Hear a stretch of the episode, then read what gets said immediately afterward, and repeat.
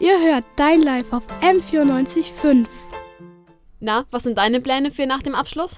Boah, ich kann's nicht mehr hören. Diese Frage, die dir jeder stellt und die einen so unter Druck setzt, wenn man noch keine Pläne hat. Bei mir hat es auch echt lange gedauert, bis ich einen Au-pair-Platz gefunden habe. Zum einen, weil ich spät dran war damit, aber auch wegen anderen Dingen. Stichwort Corona. Aber als mein Platz noch nicht sicher war, hat mich diese Frage echt genervt, gestresst und vor allem unter Druck gesetzt. Wenn man nicht weiß, was man studieren will, ist so ein Jahr als Au-pair im Ausland aber echt eine gute Idee, oder Sandy?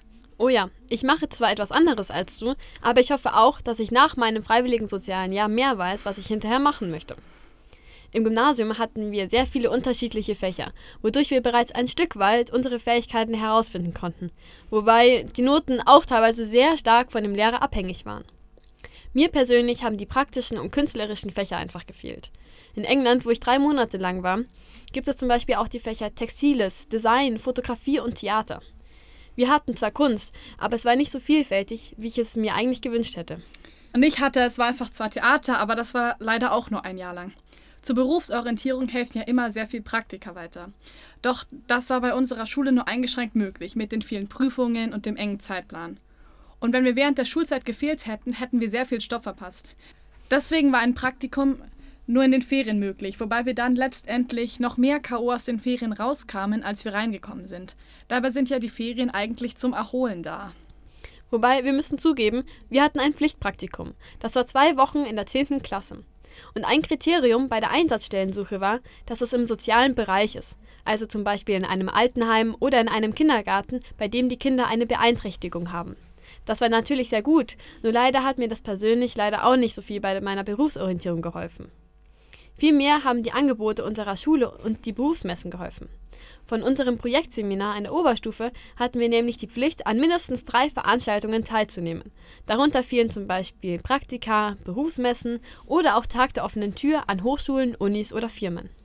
Also ich gehe unglaublich gern auf Berufsmessen, weil da hast du die ganzen Stände von Unternehmen, also Firmen, Hochschulen, Unis und da sind die ganzen Leute persönlich da. Das heißt, du kannst mit denen reden, bekommst die ganzen Informationen und du musst dich nicht extra zu Hause bei den ganzen unübersichtlichen Webseiten da informieren und tausende Seiten durchklicken, um nur wenige Informationen herauszufinden. Und außerdem kann man dann auch gleich einen guten Eindruck machen.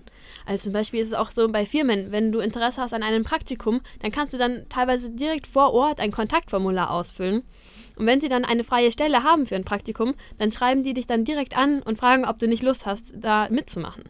Und was ich auch richtig praktisch finde und kann ich auch nur jedem empfehlen, und zwar, wenn ihr auf der Berufsmesse bei einem Unternehmen wart, wo ihr euch dann später bewerbt, dann schreibt in euer Anschreiben am Anfang rein, dass ihr bei der Berufsmesse an deren Stand wart und euch informiert habt, weil das kommt immer sehr gut an allgemein ein positiver Teil an Berufsmessen sind ja auch die ganzen Mitbringsel, sagen wir es mal so, die Firmengeschenke. Also zum Beispiel, ich war mal an einem Stand, weil ich habe da eine richtig coole Tasche gesehen und ich habe mir gedacht, oh mein Gott, ich will die haben. Und ich habe mich dann eine halbe Stunde lang zuquatschen lassen über einen Studiengang, der mich eigentlich persönlich null interessiert hat. Aber die Hauptsache war, ich habe am Ende diese Tasche bekommen und die habe ich bis heute noch und ich finde sie bis heute noch immer cool. Ja, das kann ich auf jeden Fall voll verstehen. Ich bin, ich muss ehrlich zugeben, ich bin teilweise echt zu den Berufsmessen gegangen, einfach um mir die Werbegeschenke abzuholen und bin dann mit zehn Bleistiften, zehn Kudis, einem Mini-Tacker, einem Mini-Tesafilm und lauter Textmarkern wieder mit nach Hause gegangen. Ihr seid bei Dein Live auf M94.5. Und jetzt die Band L'Au mit Rollercoaster Girl.